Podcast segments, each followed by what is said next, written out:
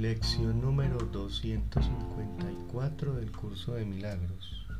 Que se acalle en mí toda voz que no sea la de Dios. Padre, hoy quiero oír solo tu voz. Vengo a ti en el más profundo de los silencios para oír tu voz y recibir tu palabra. No tengo otra oración que esta, que me des la verdad. Y la verdad no es sino tu voluntad, que hoy quiero compartir contigo. Hoy no dejaremos que los pensamientos del ego dirijan nuestras palabras o acciones. Cuando se presenten, simplemente los observaremos con calma y luego los descartaremos. No deseamos las consecuencias que nos acarrearían, por lo tanto, no elegimos conservarlos.